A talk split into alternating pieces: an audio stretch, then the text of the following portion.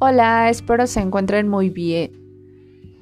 Esta semana nos toca ver el podcast número 4 que va acerca del trabajo en campo en investigación de mercados. Entonces va a estar bueno. Como siempre les digo que eh, cualquier duda o comentario me lo manden vía mensaje para que justo si no entendieron algo, pues igual el podcast nos ayuda, pero a veces pues no, aún así no, y tienen toda la confianza de hacerme llegar sus dudas, ¿vale? Vamos a empezar. El trabajo en campo es salir, justo obviamente al campo, no, no, salir a la calle, obviamente, a encuestar. A eso se refiere el trabajo en campo, ¿ok?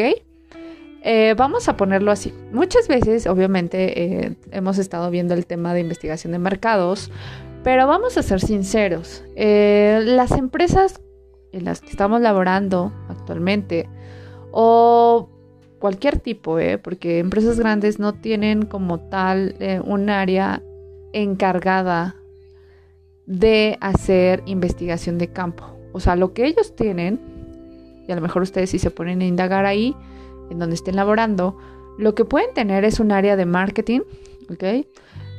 Eh, también un área de investigación de mercados, probablemente, que son analistas, ¿no? Justo de los resultados. Y estos trabajan como para darle los resultados a marketing. Marketing es el que pues va a tomar las decisiones sobre los productos, ¿no? El tema de precios, el tema de promociones, publicidad y cualquier cosa que se refiera obviamente al tema comercial. Pero bueno, muy pocas empresas cuentan con esta área, investigación de mercados para empezar. Ahora, esa área de investigación de mercados es complicado que ustedes tengan a personas que se dediquen a encuestar en la calle. Es un tema importante de todo lo que nosotros podemos hacer como investigación de mercados cuando no es online. Entonces, es la base de la información, de, de obtener información, o sea, para empezar, ¿no? Entonces, ¿qué pasa con esto? Como las empresas no tienen la capacidad de obviamente contratar a esas personas que van a campo, ¿no? Lo que hace, y ahí es cuando entran las agencias de investigación de mercados. Empresas grandes dicen, bueno, o sea, yo no puedo eh, estar contratando a gente solo para que vaya a encuestar, ¿no? Entonces, ¿qué voy a hacer? Voy a contratar a una agencia de investigación de mercados porque ellos sí tienen que tener su eh, área de campo, que son personas, les digo, que salen a la calle a encuestar, que son muchas veces, o yo creo que la mayoría de nosotros, nos hemos encontrado alguno en la calle, ¿no? Y yo creo que la mayoría decimos eh, que, pues no, gracias, ¿verdad? Porque es un tema, pues delicado. Una encuesta dura alrededor de 50 minutos, ¿no? Una medio chica ya de, de 60 preguntas, por ejemplo, duran alrededor de dos horas. Entonces, imagínense, hora y media, ¿no? O sea, para empezar. Pero lo mínimo que se pueden tardar son 40 minutos. Es más, media hora si el encuestador eh, lo hace muy rápido, ¿no? Entonces, y tú captas muy rápido las respuestas también. Entonces, eso sería como el tema. Pero en otros casos, obviamente, eh, la agencia de investigación de mercados dice, bueno, yo voy a tener gente que sí puede ir a campo, entonces, pues dime qué quieres que te investigue, ¿no? Entonces, por eso se contrata a las agencias de investigación de mercados, chicos. No, no es como por un tema de lujo, ¿no? Sino porque simplemente dentro de la estructura de las organizaciones que nosotros tenemos, muchas veces no cuenta con eso, con esa capacidad de contratar gente, ¿no? Eh, para este tipo de cosas casos, ¿no? Y más que son estudios de mercado que, a lo mejor duran un mes, ¿no? Entonces dices, bueno, yo para qué voy a contratar gente durante un mes y a lo mejor ni, ni la necesito más bien intermitentemente, entonces, pues no. Entonces, el trabajo en campo es esto, ¿no? Es la gente que tiene que salir a encuestar. Creo que lo repetí muchas veces, pero es importante definirlo. Entonces, ¿qué va a pasar con esto? Nosotros, cuando estamos en investigación de mercados, lo que vamos a hacer es diseñar un cuestionario, que es lo que ustedes vieron, ¿no? El diseñar un cuestionario. La primera parte del cuestionario siempre viene como mm, un encabezado para empezar, como el nombre, la, dirección a veces, pero no es la dirección como tal directa del encuestado, sino más bien es como la zona geográfica a la que pertenece, por ejemplo. Eh, viene por ahí eh, el número de teléfono. El número de teléfono es importante o el correo electrónico. Ahorita les voy a comentar por qué. Del, que vamos a encuestar. eh, recordemos que toda esta encuesta es tema privado, entonces obviamente cuando tú abordas a alguien le dices, bueno, estos datos van a estar manejados con confidencialidad, ¿no? Entonces no, no, no te preocupes, entonces cuando él suelta los datos no es como para uso. Y de hecho, ahorita les voy a explicar otra cosa como para que el encuestado no, no dude de ello, pues obviamente el, que, va a hacer el trabajo en campo tiene que tener su uniforme, obviamente su gafete, el número de teléfono de la empresa. ¿Por qué? Porque digo, ahorita el tema de inseguridad está increíble y de hecho afectó mucho al trabajo en campo porque la gente es desconfiada y con toda la razón, ¿no?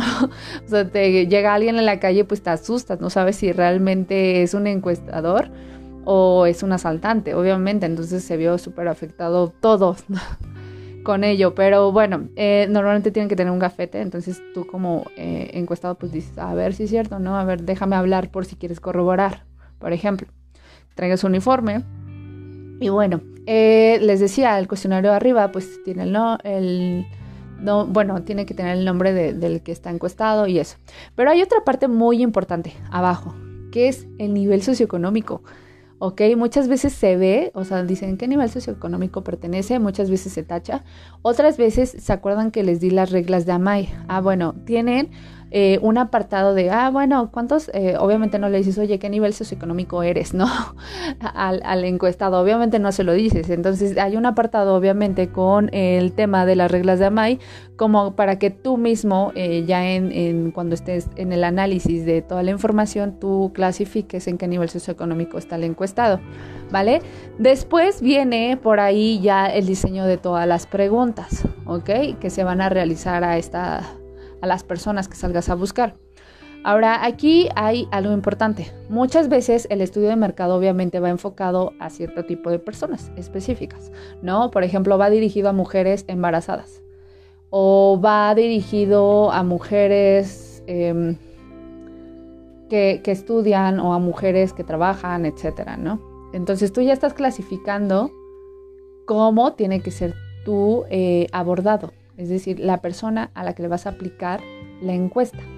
Vamos a hablar de que tú lo vas a aplicar. Obviamente hay gente que hace el trabajo en campo, pero lo vamos a poner en primera persona, ¿no? En que yo tengo que salir a encuestar a alguien, ¿vale?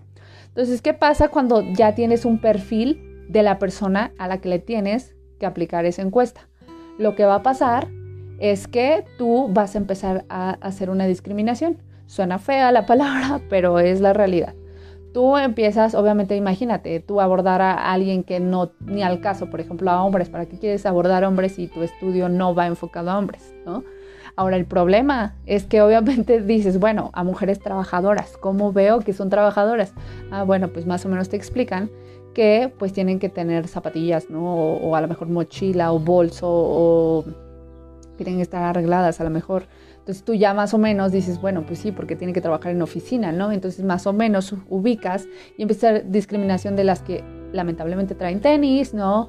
O se ven un poquito más desarregladas, que obviamente, eh, y aquí quiero la aclaración, no es que tú digas, ah, bueno, alguien que tiene tenis no puede ir a la oficina. Obviamente sabemos que hoy en día pueden ir en tenis, en jeans, obviamente. Pero aquí el tema es que tú gastes menos tiempo en estar abordando gente y cómo eliminas ese error de abordar gente que no es la correcta. ¿Cómo la eliminas? Pues obviamente revisando, dices más o menos el perfil como para que cuando me acerque a ese perfil, la mayoría de veces que lo haga, pues le atine, ¿no? Entonces por eso es la discriminación, ¿vale? Ahora, aquí es aplicar la encuesta, obviamente, le dices que es un tema confidencial eh, le enseñas tu gafete, etcétera, ¿no? Entonces ya aplicas la encuesta, le dices muchas gracias y tienes que obviamente seguir como todas las reglas del, cuestionario. Del... Pero aquí hay un tema y vamos a ponernos en primer persona de un supervisor de campo, ¿ok? La primera persona, yo siendo supervisor de campo, todos ustedes, imagínense, siendo un supervisor de campo, lo que vas a hacer es que vas a llevar a un equipo. Ese equipo ah, que va a la calle, que obviamente ya habíamos explicado cómo tienen que abordarlo, lo vas a llevar a una plaza, a un punto. Digo plaza y la plaza no es como un centro comercial, chicos. La plaza es el lugar que elegiste tú para levantar tu, hacer levantamiento, se le dice. es decir, para aplicar tus cuestionarios, ¿no? Tus cuestionarios en esa sección. Por ejemplo, mi plaza va a ser la Ciudad de México y, la, y donde voy a empezar a encuestar va a ser sobre reforma. Ahí hay un buen de gente que trabaja en oficinas, ¿no? Entonces sí o sí vamos a tener que hacerlo. Entonces, tú eliges la plaza, o sea, tú dices Ciudad de México, pero eliges el lugar, la calle, donde crees que vas a encontrar el perfil que tú estás buscando para el estudio. Por ejemplo, si buscas estudiantes, pues no vas a ir a Reforma, porque Reforma, pues sabemos que son oficinistas. Entonces, lo que vas a hacer es buscar cerca, un parque cercano a una universidad, no a una prepa, porque buscas estudiantes, probablemente, ¿no?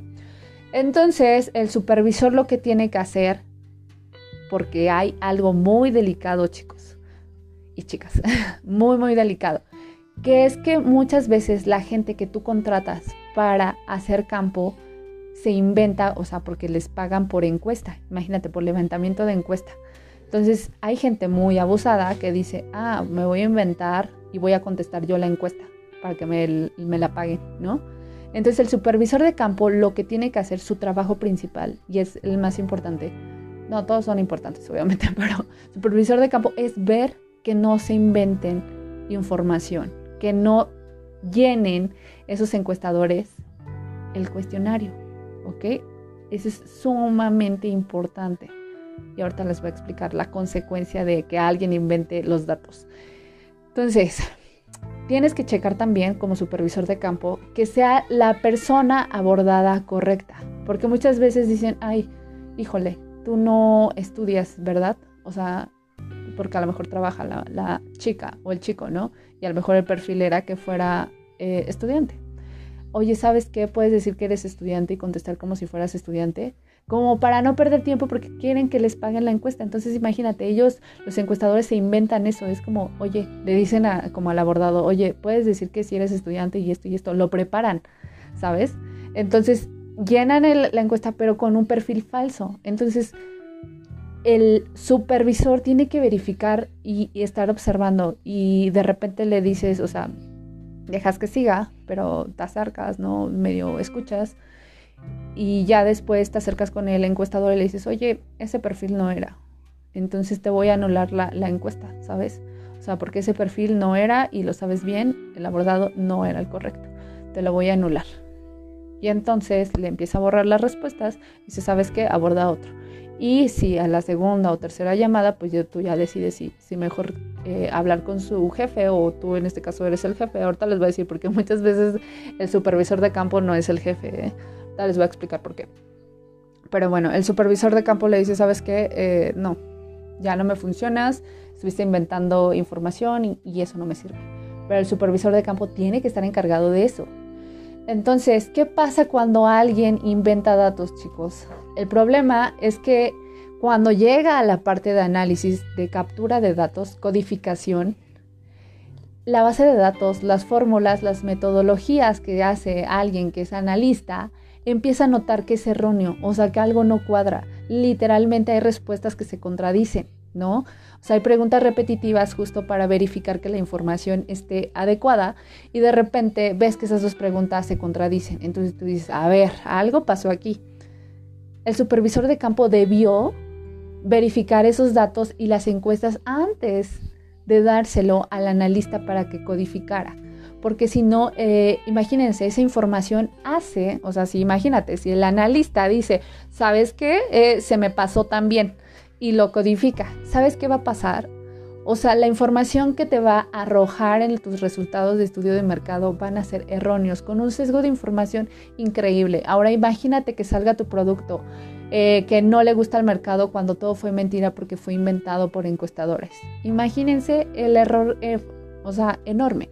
O también que, te salga el resultado de que sí gusta el producto cuando ese resultado fue inventado porque muchos encuestadores, porque no hubo supervisión de campo, ¿no? Los encuestadores dijeron, ah, pues sí, voy a contestar yo que sí, que sí, que sí. Entonces sale el producto al mercado, imagínate, y no se vende, ¿no? Entonces eh, esto es delicado, por eso empieza desde abajo, desde la recolección de datos en campo y desde la supervisión, ¿ok? Porque no se puede tomar información así a la ligera, pero muchas veces les digo, eh, el error se encuentra en codificación en el, análisis, en el, análisis y en la captura. Entonces ahí es cuando dices, no, ¿sabes qué? esto regrésalo. Se cancela la, encuesta que la vuelvan a aplicar porque esto está erróneo. Y entonces aquí entra algo importante. Supongamos que al supervisor de campo se le pasó un encuestador, ¿no? Y fue muy vivillo e inventa la información. Pero al momento de, de, que el analista lo empieza a ver, esta información, híjole, como que parece rara. Le dice al supervisor de campo, ¿sabes qué? Esta encuesta como que no, no, no cuadra. ¿Qué hace el, el supervisor de campo? Para eso existe el número de teléfono del encuestado. Por eso es importante ponerlo. O el correo electrónico. Se le habla al encuestado, oye, eh, Abril, ¿no? Soy de la agencia de investigación, justo la que te acaba de encuestar, ¿no? Eh, solo permíteme verificar una información. Tú eh, contestaste esto, esto, esto, esto y esto, y la persona va a decir sí o no. En el momento que obviamente el teléfono no exista, en el momento que a lo mejor la persona diga, no, a mí yo nunca dije eso, es cuando te das cuenta si campo está haciendo su trabajo, ¿ok? Muchas veces el supervisor de campo puede ser de, por ejemplo, de, la empresa donde ustedes laboran, es decir, eh, ustedes dicen, bueno, yo voy a supervisar que el levantamiento de la información sea adecuada. Entonces, ¿qué voy a hacer? Me propongo para supervisar campo junto con el supervisor de la agencia que contraté, ¿no? Entonces vamos los dos juntos, yo obviamente como para revisar, obviamente que el supervisor de campo de la agencia esté haciendo su trabajo, ¿no?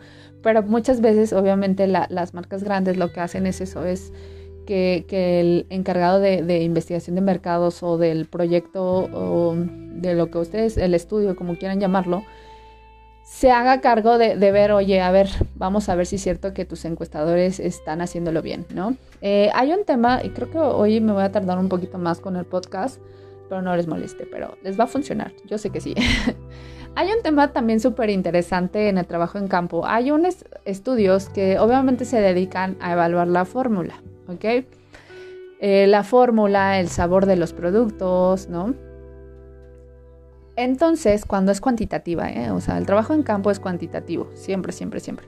Entonces, ¿qué va a pasar aquí, chicos? O sea, cuando se, y chicas, perdón, cuando se evalúa el producto, pero muchas veces es como comparación con la competencia para ver si la persona ubica el sabor o la marca, o más bien si le gusta el sabor de tu producto, lo que se tiene que hacer en campo es evitar a toda costa que estas pruebas, se les dice dummies o pruebas, ¿no? Pero normalmente son dummies porque aparece el producto, pero si le etiqueta. Es como la prueba, la evaluación que sirve para la evaluación del producto o del diseño del producto. ¿Ok? Pues cuando se va al campo no se le pone eh, etiqueta. ¿Ok? Entonces, por ejemplo, si hago una evaluación de jugo, lo que voy a hacer es ir a campo, hacer mi casillita, ¿no? Mi stand. Entonces yo obviamente em, va a haber personas que se encarguen de llevar a los encuestados ahí a ese estancito, ¿no? Y voy a hacer mi juguito, a lo mejor uno desde la competencia y otro es el mío, pero obviamente ninguno es de la marca, tiene marca, obviamente. Entonces cuando se le hace al encuestado, le dices, oye, ¿te parece buena la fórmula? ¿Te gusta más este o este? Es para verificar si el encuestado puede eh, calificar tu jugo y si le gusta más que el de la competencia, por ejemplo. Pero aquí la clave es que no tienes que poner la marca. ¿Qué pasa cuando pones la marca en la etiqueta así como, ah, bueno, este es del Valle, jugo que ya conoces, y este es el mío, que es Patito, ¿no? El nombre de mi marca va a ser Patito. Entonces, ¿qué va a pasar con el encuestado? Pues obviamente va a decir, ay, no, pues la del Valle, sabe más rico, obviamente. ¿Por qué? Porque ya está posicionada esa marca. Entonces es increíble y feo que obviamente marcas posicionadas ya automáticamente el encuestado diga que sabe rico, ¿no? Entonces, obviamente por eso se tiene que evitar a toda costa la marca, ¿ok? Para que el encuestado pueda de manera más neutral evaluar la fórmula, ¿no? En el caso de, evaluación de diseño de producto, se lleva los dummies, ya impresos con el nuevo diseño. Por ejemplo, esto se hace mucho cuando quieren lanzar un nuevo diseño, más bien rediseñar o rebrandear, ¿no? Rebrandear la marca del producto. Entonces lo que se hace es obviamente llevar los dummies, ¿no? Con la propuesta, las propuestas. Vas a campo y pues ya le preguntas, oye, ¿cuál te parece más? ¿Por qué? Etcétera, ¿no? Eso también se puede hacer en, un estudio cualitativo, obviamente, en un focus group, pero muchas veces, como les decía, es más barato, más accesible el tema cuantitativo, ¿vale? Eh, bueno, eso es como la parte de trabajo en campo. Hasta aquí, sí, espero no haya dudas, pero si no, háganmela saber vía mensaje. Luego el tema de las presentaciones. Por ahí les puse un cursillo que obviamente venía de la Riva. De la Riva es una agencia de investigación muy...